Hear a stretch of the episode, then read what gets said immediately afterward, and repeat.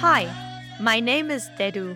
I'm a human design guide, and I combine my holistic and intuitive skills with my experience as a yoga teacher who's been teaching for over 10 years. In this podcast, I share with you what truly nourishes my soul from human design to spirituality to astrology and tools to elevate self awareness and well being. Over the years, I realized nourishing my soul leads me back into my power and is an integral part of my overall well being. And that's what this podcast is all about. Let yourself be nourished by meaningful conversations and shared insights, feeding your soul and leaving you inspired. Some episodes will be in English, others in German or Swiss German.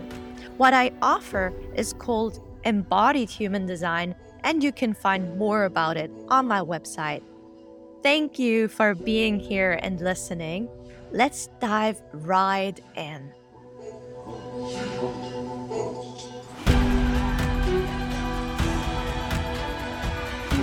Ursi Häusler is here with me today, and I'm very excited to speak with her about Venus, now, Ursi has been to this podcast a few times already. If you go back in time, you see that we talked about our body and our relationship to our bodies. We talked about the moon and moon cycles. And today, as I just mentioned, we talk about Venus. And I'm super excited that we talk about Venus. And why do we actually talk about Venus right now? Uh, maybe you can answer that. And also, maybe introduce yourself to the ones who don't know you yet. Thank you so much for having me today, Deddou. I'm very honored that I'm able to talk about Venus. Um, first of all, we talk about her today because the sun is in Venus at the moment. Then also Venus herself in the sky is also in Libra at the moment. And um, Venus actually rules Libra and Taurus, two signs. So, did I say the sun is in Venus before? Maybe I did. I meant the sun is in Libra. we were joking about this before we recorded that Mercury just stationed to go direct again. It's going direct again. So we might have a few slips today. I hope not. Um, but yeah, Venus is um, in Libra at the moment. And also, another thing that makes the Venus energy really big at the moment is that Jupiter the magnifying glass um, this planet stands for you know expansion making things bigger better um, more exciting is exactly opposite or was exactly opposite Venus on Saturday, October 1st, I think it was. So we still feel this. And um, we're recording this episode today on Monday, October 3rd. So it's a bit before I think you guys will hear it because it's going to be released later on in the month. But um, it's very fitting that we talk about this Venus energy because Jupiter is right there, making it bigger. So I, I truly feel that Jupiter is shining a light on the Venusian energy, the Venusian codes. And yeah, overall, um, I feel that Venus is also very important for Deddou and myself because Deddou is a Taurus rising. Myself, I'm a Libra rising. And Venus is ruling those two signs, which means Venus is actually our chart ruler. So Venus gives both of us a very unique flavor for our birth chart, for our lives. And, you know, a, um, a chart ruler, you can imagine it to be like a guiding star for yourself, for your life. And therefore, Venus has a really a main, like a big meaning for both of us. It's almost like we live our lives guided by the Venusian codes, the Venus energy. And to top all that off, I was just I just got back from a retreat where Venus and the Ven- Venusian codes and the Aphrodite's mythology was very uh, like a big theme. It was the topic of the week, and so I feel super activated. I feel like I have like the experience with Venus. Um, I really went through embodiment practices, and we we did a lot of workshops around the topic. And it was all about like your feminine power how you can tap into your feminine power. And um yeah i'm, I'm super happy to be able to give back to you guys now in this episode. Introduce myself a bit late later i think huh? Or should i now? I feel like i'm on a um, I, I was just going to direct a question back at you because I think that's actually you already talked a little bit about yourself now, and I wanted to to include the retreat and the experience you just had um, to also to show listeners that um, you know you today you're talking about Venus, but you actually went through this experience that was all around the feminine principle and very much linked to Venus.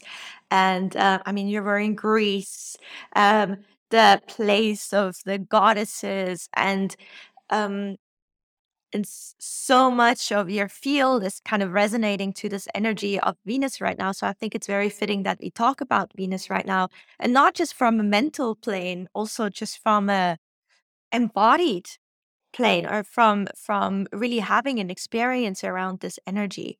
Um, and so you already mentioned that, and I'm very glad you did. Maybe if you can just give a little bit of background around um, you as an astrologer. Maybe also, I think I'm really interested in why Venus speaks to you. Or is there a special connection to you with Venus? Well, overall, I always felt that I was very drawn to beauty and aesthetics and things that beautify your life. Um, I might have mentioned it in a previous episode with you. I used to work as a marketing manager before I became a mom. Um, I studied business and economics, um, and I was specialized in marketing. And I was always working for companies that were in the beauty industry. So um, I truly feel that Venus as my chart ruler came through since like the beginning of times when I was born.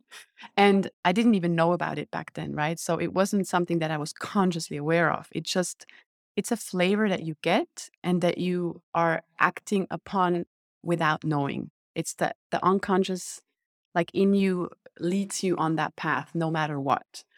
Once you start to understand that that is why, it just starts to make more sense and you can I feel you can then start to embody the, the energy on a more mature level and you can start to actually integrate it into your life more like thoroughly and in more depth. So I was a marketing manager for um, cosmetic brands, for makeup brands, and I, I even thought about becoming an interior designer before I studied economics. So yes, um, this Venusian theme of beauty, aesthetics, and just making your life more beautiful, um, pleasurable, interesting was always a theme for me for sure. And now that I decided to become a life coach two years ago, I truly feel that I'm going like to the next level of supporting people in feeling beautiful. Before it was a bit more on the surface, it was about looking beautiful right on the outside. And now I true, truly believe that I'm on the path of supporting people to feel good from the inside and to feel beautiful from the inside. And as you said, it's it's always nice to go through it yourself before you can then teach about it or support people on their journey. And for me personally, after I became a mom, and that was the other episode we um, recorded, to feel beautiful in my body again, even though I wasn't the same size as I was before. I didn't have the same looks anymore as I had before. That was a process. And my son is six now. So I'm still in this whole like, or on that journey. And I truly believe that I was on that journey because it's about me embodying it and understanding it from deep within so I can support others.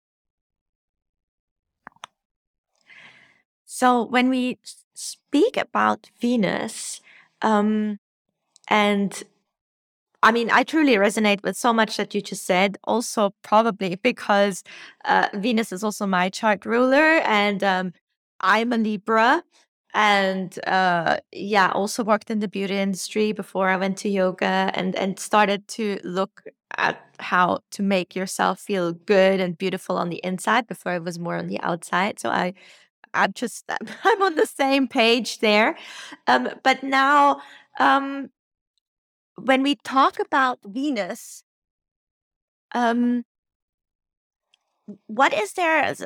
Give me a little bit more to. So I basically what I know, Venus stands for the female principle. I know it is connected to Libra, um, and yeah, it's connected to the feminine. But maybe you can um, shed a little bit of light on Venus and what Venus actually stands for and how it is connected, and just about the planet.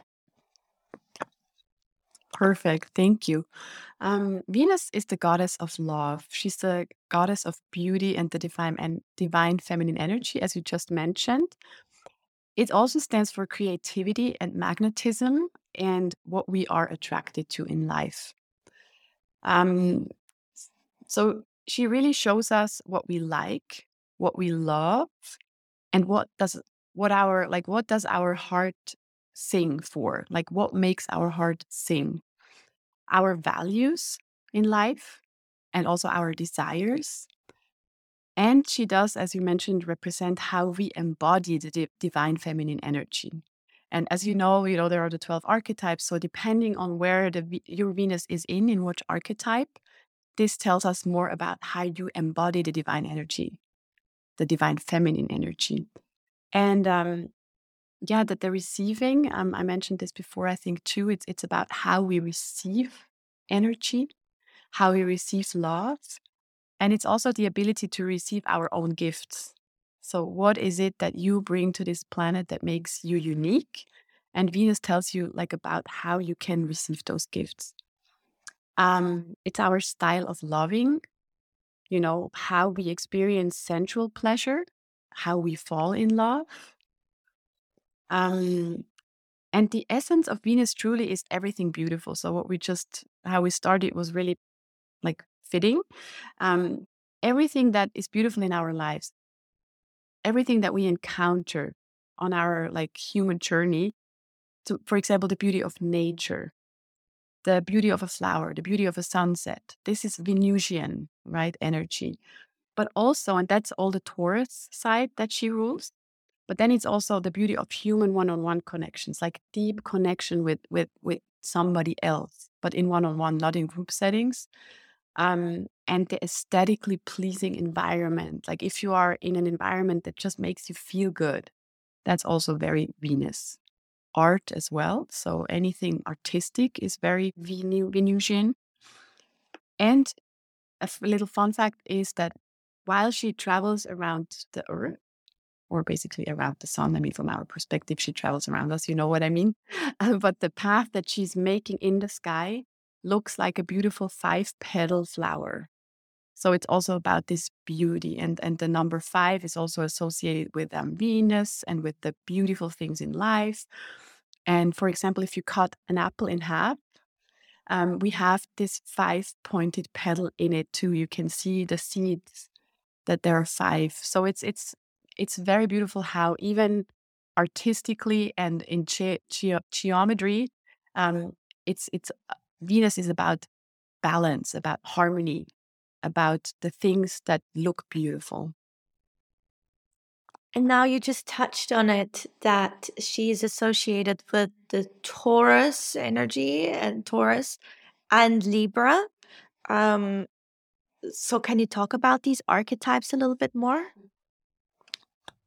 Of course, I would love to.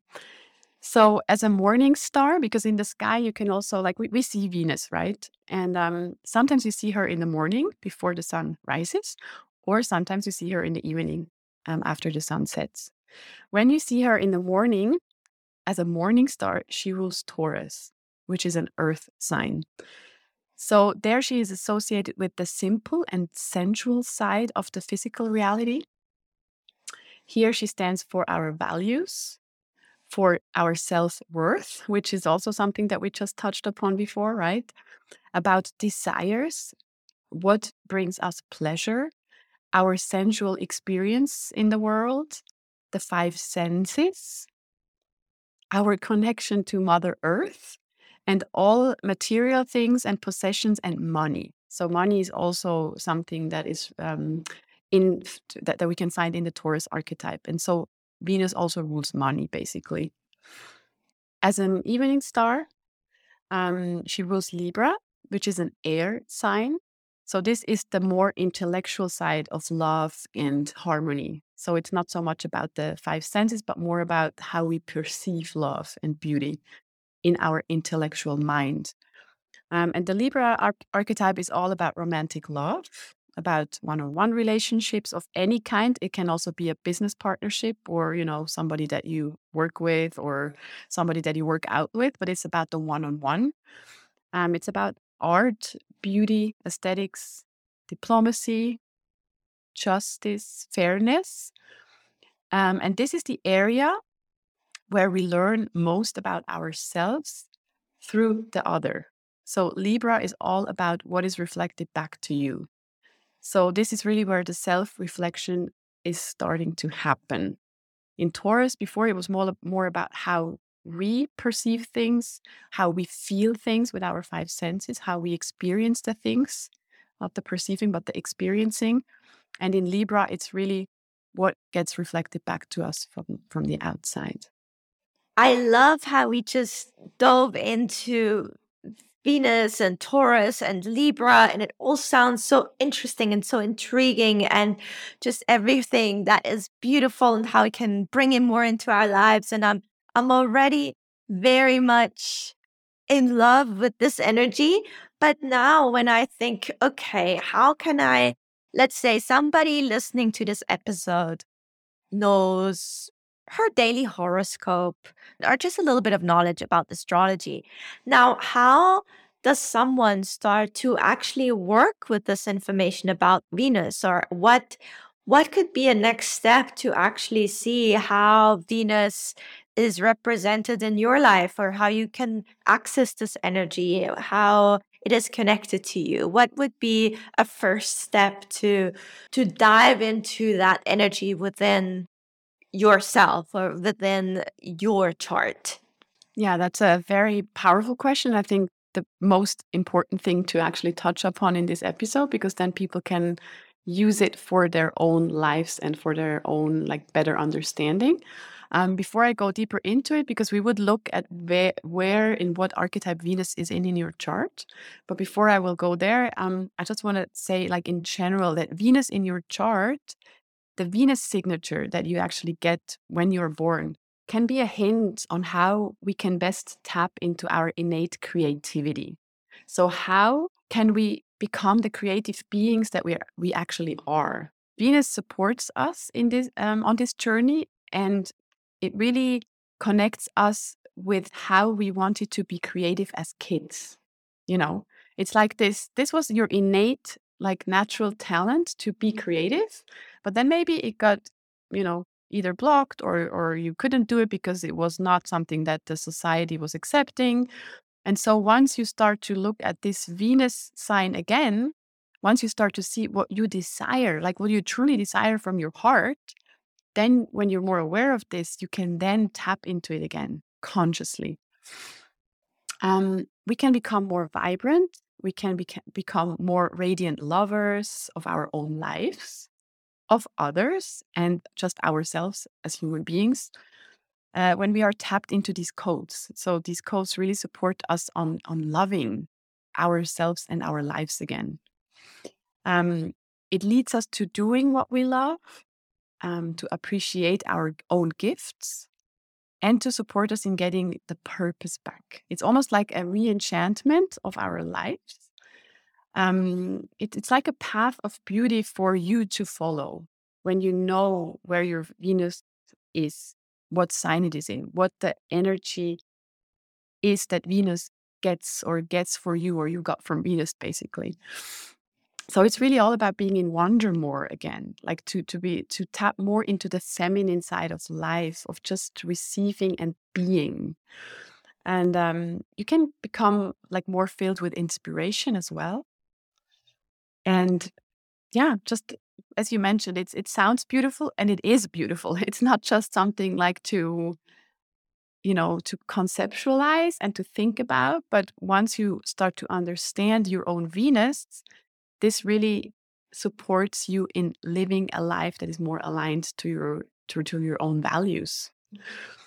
Um, so it, it can support us also in more self-acceptance and um, appreciation and ultimately lead to more self worth.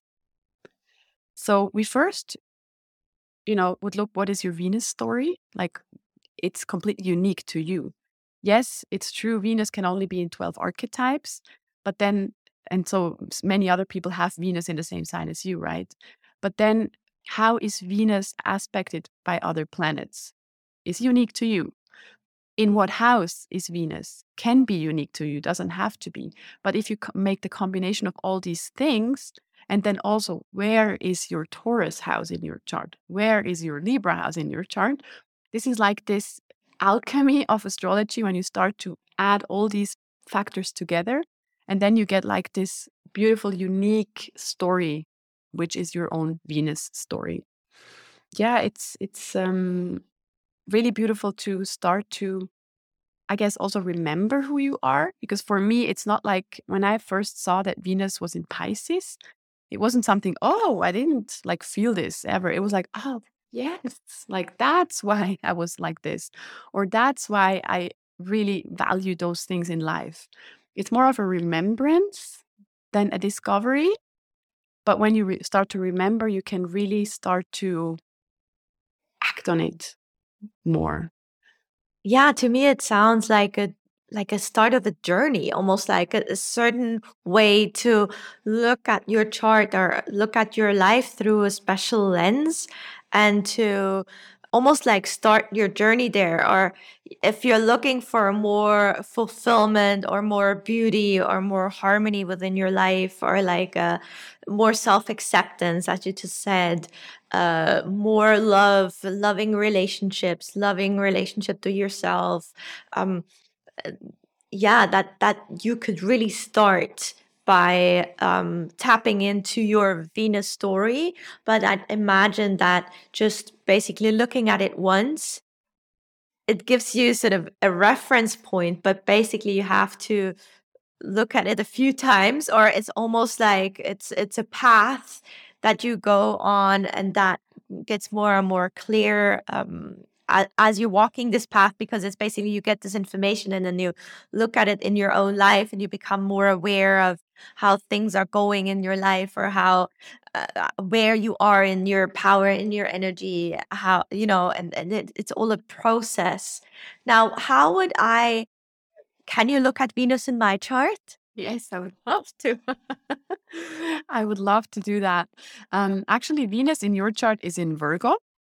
So the first thing that comes to mind is that you love self development because Virgo is like the archetype of making things be- better, um, of improving things, of being of service, right? So it's really like doing the internal work deeply satisfy satisfies you. And Virgo is a very giving energy. So it's about being of service, about health and healing. I mentioned that before with the service. It's it's like the the highest form of priestess energy is Virgo. So because your Venus is in this energy, this is what makes your heart sing. This is what really you know makes you feel alive when you can do it and i mean look what you're doing it's like freaking perfect a hundred percent that's me See? So I think that's another thing. It's so beautiful to see how it does confirm our path and where we're at, what we're doing. Um, the shadow side, and that's the other thing. When you you know become aware of your Venus, you also learn about your like the shadow side or the immature side, and so you can become aware of like where to maybe act different or or of what to be more careful about. So the shadow side um, of Venus in Virgo can be that you want to fix everyone that um, you can be a you can be a bit of a perfectionist, um, maybe too anal, too detail oriented, too self critical, always seeking to improve. You know, like the little Miss Fix It, as you call it in English. um, and you could have a tendency to self sacrifice in relationships, um, or you know maybe even love conditionally not unconditionally like to like i only love you if you mm, basically um and it's like beware of falling into the self improvement rabbit hole so that you only want to self improve, that you can never accept that you're like where you're at, to actually love yourself for who you are today and not who you are becoming. Because Venus is all uh, Venus, Virgo is all about becoming better. It's about the journey. And like to really tap into the like high vibration of Virgo would be to love and self accept where you are now, knowing that you can improve. Because it's an earth sign, you, you desire a grounded partner because Venus also shows us what we desire in a partner. So depending on what element Venus is in, can show us if we want somebody grounded, if it's an earth sign. If it's a water sign, we want somebody that is emotionally mature or emotionally um, tapped in. Like we, we wouldn't like we would have a really hard time with a partner that doesn't show his emotions. If it is an air, uh, if Venus is in an air sign, we love intellectual partners. We love people that we can have uh, hour long conversations with. Um, and if it is in a fire sign, we, we want to be active with the partner. Like we want to, you know, go bungee jumping or skydiving or do, do, do the cra- crazy things that are very um, fiery. So that's another thing. It really shows us, like, if we don't know much about the archetype yet, we can first look at the element. And with the element, it already reveals a ton of information to us what we like in a partner and what we also might attract in a partner. Um, and it's also, you know, I mean, we can be with any other partner too, but maybe those other partners don't support us on the like most or the straightest, most direct line to beco- become our best selves. Maybe they then block us a bit in really living our unique self. And if your partner aligns with your Venus, with your values, it supports us more on our path, on our journey. And I think that that's such an interesting part that you just mentioned that it also reveals, you know, almost like the perfect yang to your yin or the perfect yin to your yang um, that is nourishing yet not confining or that is um, supporting you without suppressing you or or limiting you in any way. And I, and I must say for myself it, it it is very true that I mean I have a very grounded, very earthy partner. And I think that sense of security, that sense of grounding is very important to me and also supports me in my growth or um, gives me that stability. When I look at when I look at Venus and also what you just mentioned, um, it gives me a sense that even though it is a it has to do with the feminine and the feminine principle. It's not about the feminine gender. It's it's really it's genderless. It's just the feminine aspect of the universe. It's a feminine aspect of of a man of a woman. It doesn't really matter. Um can you talk a little bit more about that feminine power or that feminine aspect that um that venus brings regardless of the gender Yes, because um, that's a very important like thing to mention. You know, Venus truly is the feminine energy. It's not the female, and it's very much like in everybody's chart. So it's it means how we receive the energy. Um, also for a man, so it's the same thing. And Mars would be a bit more the masculine energy. So that's the other like the opposite of Venus, right? We're not going to talk about that now, but that would be more the giving energy, how we give energy, how we give it out, and uh, or or you know hand it out basically. Um, and the feminine power you know to me it's very visible in your chart by looking first what we said at venus. The sign venus is in then also the house venus is in um, yours is in the fifth house um, which also tells me because i didn't talk about that before i would like to quickly mention that um, it reveals to me that you can make money easiest when you are um, dealing with fifth house themes like creativity, self expression, fun, children, leisure activities, and your hobbies. When you shine your unique light, because the fifth house is naturally the house of Leo, um, not in, in your case, because in your case, the fifth house is in Virgo. And this is also where you can find love and beauty the easiest. So we also sometimes say, you know, you find your partner if you don't have one yet, or you find your perfect like counterpart in an environment where your Venus is at. So, you know, if Venus is in your sixth house, then it's in your daily work and in your routines. If it's in your ninth house, it's when you are, you know, traveling. If it's in your 10th house, it's in your career when you shine your light the brightest, um, like in, in bigger communities. If it's in the 11th house, it's you're going to find your partner in big communities, like when you go out, when you're having fun with a big group of friends. So it's, it's like this is a bit more the predictable side of um, like prediction in astrology, which I'm not such a fan of in general. But nevertheless, it's beautiful to just kind of hear it and sometimes to see, oh my God, it's actually true. That's where I find my husband. That's where I met my husband. Or um, so these are the like fun sides of astrology to me. I prefer to do it a bit more like, you know, integrated and about higher and lower expression, mature, immature, and not so mu- much about predicting things. Um, but overall, that's also another aspect we can look at and the feminine power, what you mentioned before, it's also looking at the placement in your chart, you know, which house is in Taurus, which house is in Libra, and then um, adding to that whole topic Cancer energy, which is the moon, because moon is the like mother archetype.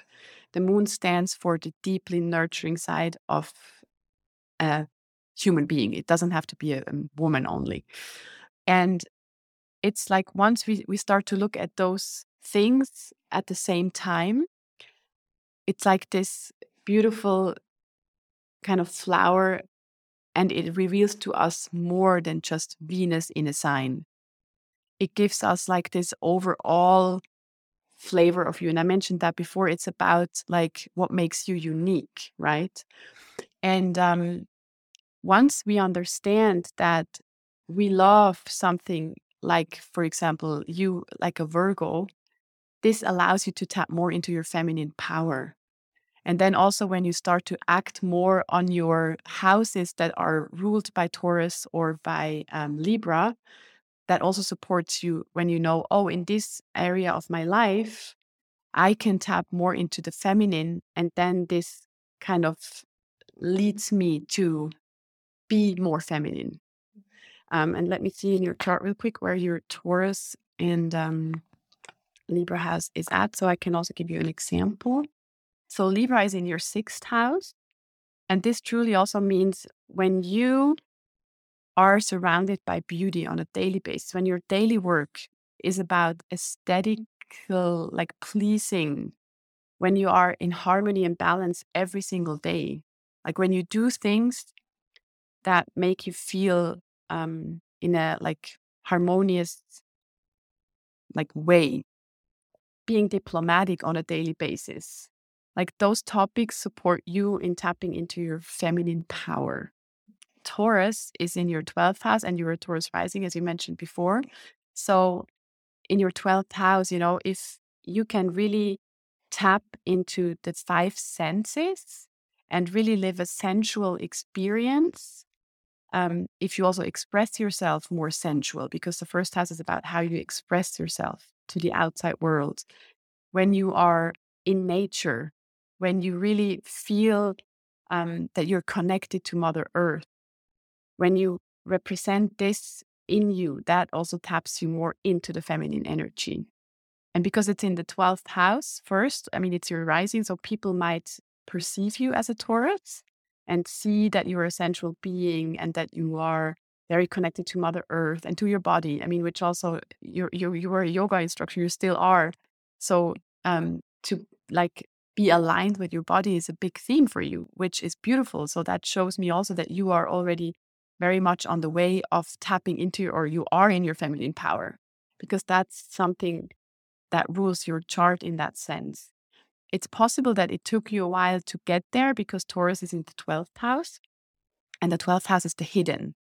So the Taurus energy wasn't so like obvious to you maybe in the beginning and it took a while for you to to really embody that like sensual side of you more. And so this overall gives us like the insights or parts of it how you can embody the feminine power. And the moon um, is in your eighth house in Sagittarius. So it's in a fire sign. So you feel very comfortable around this fiery energy, um, around the philosopher, like stone almost, like you want to expand um, your your horizon. Um, traveling, it can be traveling, you know, um, real life, or you can travel within, like mean to travel by reading a good book and to really like expand your consciousness to the next level. And um, it's in your eighth house. So that's the house of merging and um, really going deep with other human beings. So if you combine all these things that I just mentioned now, and if you live the highest expression of these archetypes that I also mentioned and apply them to those areas of your life that I also mentioned, it's like this puzzle that once you um, once you master, which sounds weird because we can never master anything in life, but once you get closer to that, once you understand that better, means you, you're more in your feminine power. And that's just from an um, astrological perspective, of course. I mean, there are many other ways you can tap into your feminine power, you know, dancing and doing more like less heady things, because what we just did is very um, intellectual, right? Like you have to understand it and then you can feel it. Um, but at the same time, I think it gives you a beautiful awareness of what energies you were equipped with. And then once you're more aware of it, you can start to embody it and you can start to act on it more. So, yeah, that's been a bit long, but I hope I brought the point across. Wow, that's so interesting and so fascinating. What really excites me here is that um, even though when looking, this obviously is my birth chart, and then and it's the same you know to calculate the birth chart it's basically the same as in human design to calculate the human design chart. And yet um we can read different things out of it. Sometimes they're very much the same but then there's different flavors that comes through an astrological reading or a human design reading. And i like actually i think they're so interesting in the sense to combine to know your human design chart but then also know your astrological chart. And and it's almost like you you just mentioned it like puzzles that s- suddenly more and more of a picture emerges for yourself and you just need different puzzle pieces to get to to these insights and yet insights go a certain way but then embodying it and actually also doing things that nurture your body and that bring you in line with your body are so important as well. So it's al- almost like always combining the opposite sides and always, uh, yeah, looking at it from different sides, sides and integrating different parts to com- come to a complete sense of knowing because knowing cannot just be mental. It's yeah, it's like a knowing uh, in your body or every cell of your body. Now I think we have like a good insight into into Venus, how it is connected to the different um signs and how it can be applied or how you can start working with Venus and the placements in your chart. Um, are there any other aspects you would bring in relation to Venus, or are there any other aspects we can look at? Well, first, um, you know, before we continue, I would like to also mention that I'm offering right now um, Venus readings. So if anybody that is listening to this and feels like, wow, this sounds so interesting, I would love to learn more about my own own chart. And if you're not so like, you know, into astrology as I am, you can't read it yourself, then I'm offering those readings at the moment um, during Libra season, and I will offer them again in Taurus season. So just you know, reach out to me if you feel called to to learn more about that personally. Um, yes, I mean, I think we're going to talk about transits a bit more later on, but first, before we do that, there is always like a depth or a layer that we can can go deeper. So overall, like this sounded quite complex what I just mentioned, right? It's like a lot to look at. But we can go even deeper. We can look at where was Venus in the sky. And I mentioned that before is it a morning star or an, or an evening star?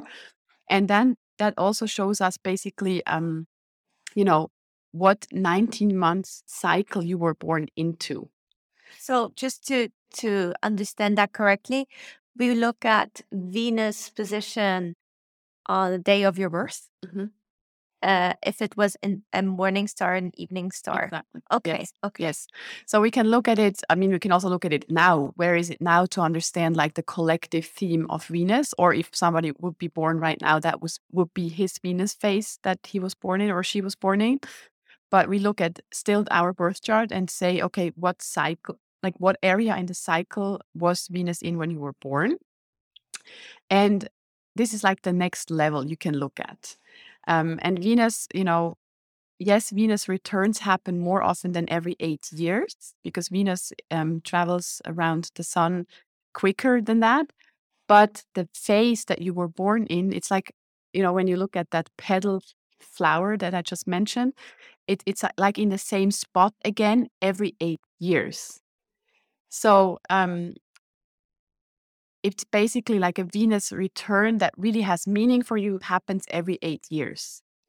It can be that Venus, because Venus for you is in Virgo, Venus will be in Virgo again in, I don't know, you know, two years or in a year. But when it is in Virgo again, when it was in the same phase as when you were born, is only every eight years.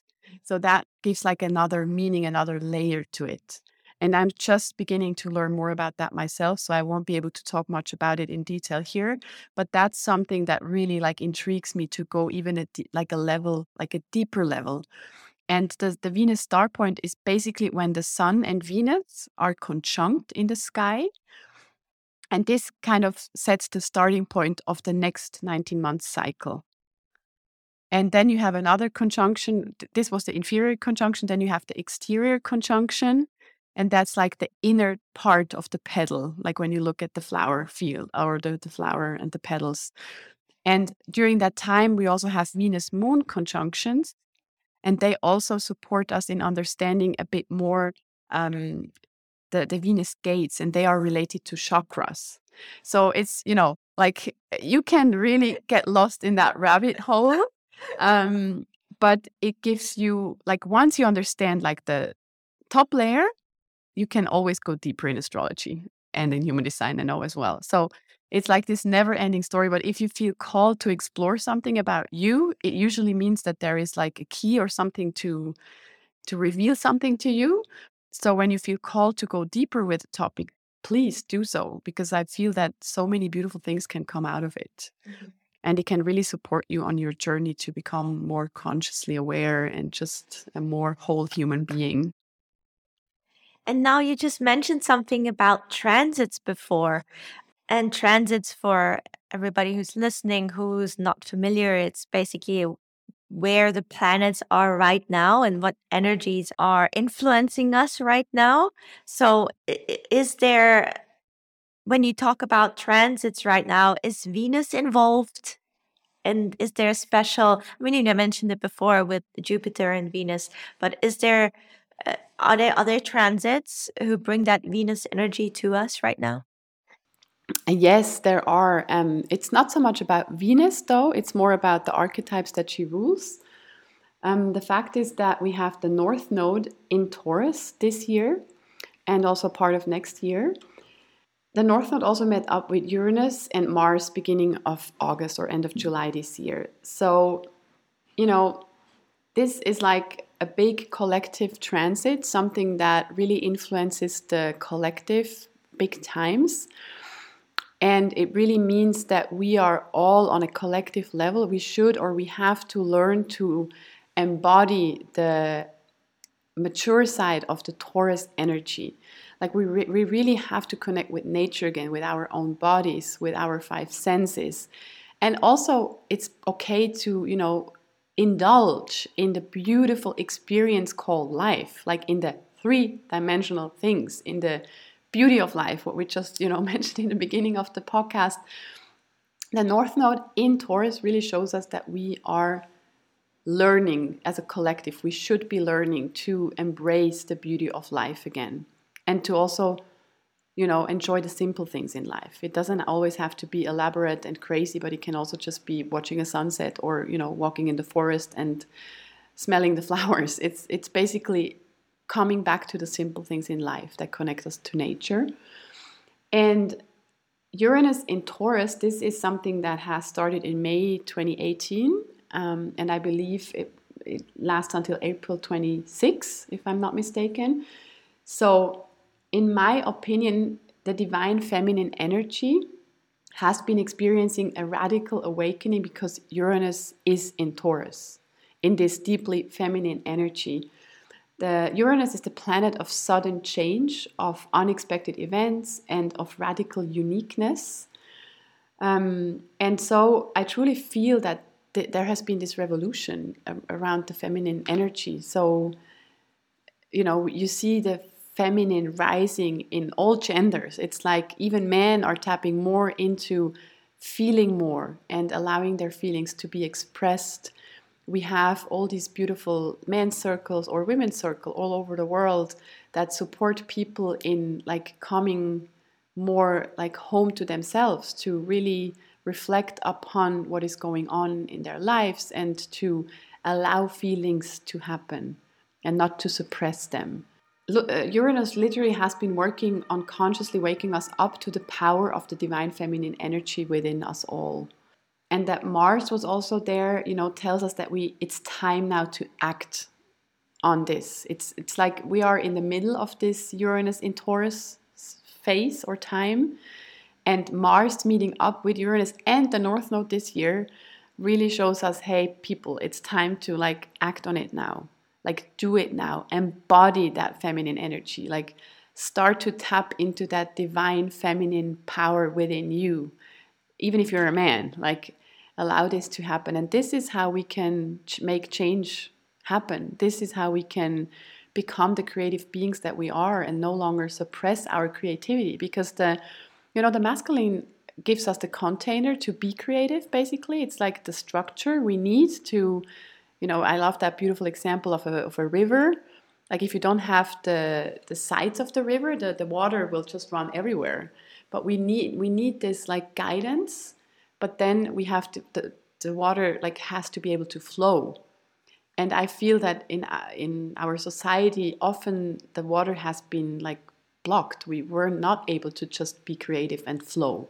It always had to be a certain way. Like it, it was expected to be a certain way and I truly believe that, you know, the future with Uranus in Taurus is about like letting this creativity like flow again. I think that's a very nice, also almost like ending to this um, episode today because now we traveled really through all different aspects of Venus and ending at this collective level and how all of us regardless of where our Venus is in our chart, we're feeling this revolution or we're feeling this change that happens around the female and the female principle and the feminine aspect in our world um, and sometimes more visible, um, I think, um, and sometimes you feel it maybe very personal in your own life, and then other times it's again you see it out in the world. There's a lot happening around the, this female energy, and now if somebody uh, you mentioned it before, but if somebody feels called to go deeper into their um, Venus codes how can they proceed? Um, you mentioned that you're offering a Venus um, reading at the moment.